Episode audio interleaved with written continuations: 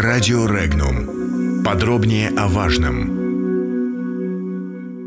Снижение ипотечной ставки до 8% заманчиво, но опасно.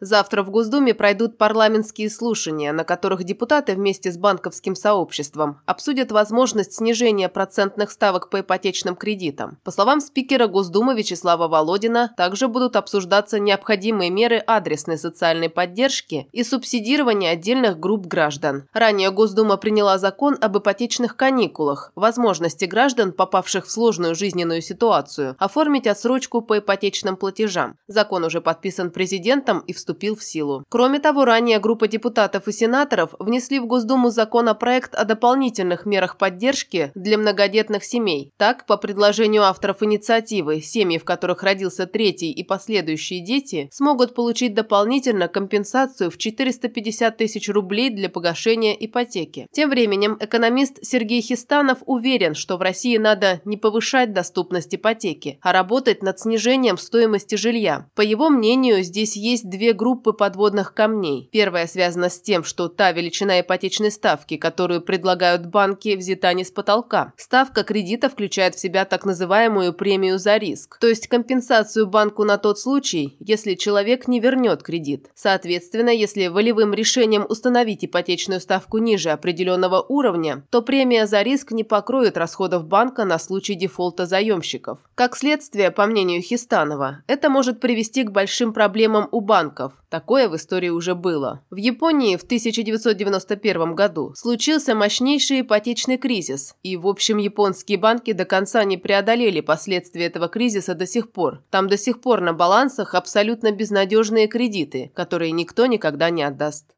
Вторая группа подводных камней, обозначенная экономистом, это то, что в России достаточно дорогая недвижимость относительно доходов населения. Есть такая эмпирическая формула, которая гласит, что семья из двух человек, максимально на всем экономия, должна заработать на минимальное жилье за срок около двух лет. Несоответствие российских реалий этой формуле говорит о том, что у нас для того уровня доходов населения, который наблюдается, уровень цен на рынке недвижимости выглядит достаточно завышенным. В связи с этим эксперт обратил внимание на то, что в настоящее время в России среди людей, покупающих жилье в стране, тех, кто использует для этого ипотеку, около 80%. Цитата. О чем это говорит? О том, что у людей денег на покупку квартир в общем-то нет. Соответственно, рост доступности ипотечных кредитов приведет к тому, что цены вырастут еще больше. Кроме того, есть риск надувания так называемого ипотечного пузыря. А что бывает после надувания ипотечных пузырей? Неплохо известно. Самый свежий пример – это Япония. Хуже задокументированный случай. Страны Прибалтики в 2009 году и Болгария. Поэтому я был бы очень осторожен. России вообще не стоит стимулировать ипотеку. Надо работать над снижением стоимости жилья.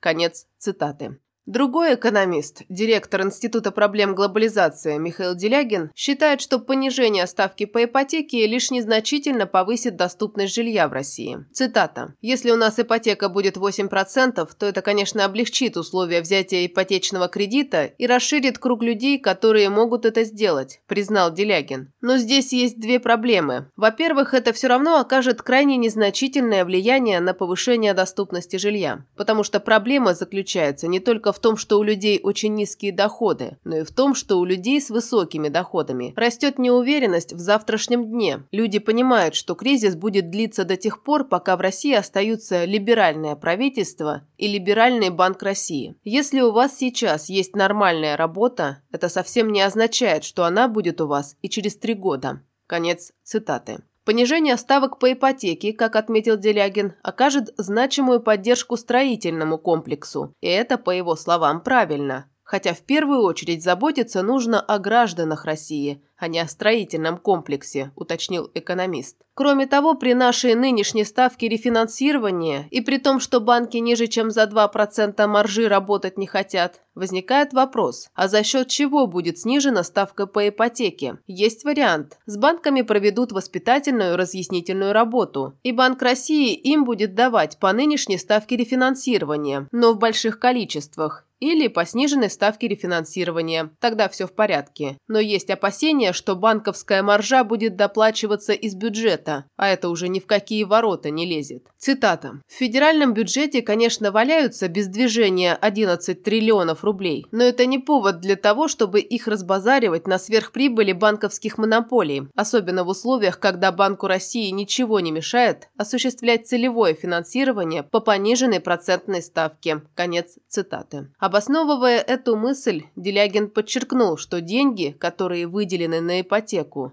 на спекулятивных финансовых рынках оказаться не могут даже теоретически. Подробности читайте на сайте Regnum.ru.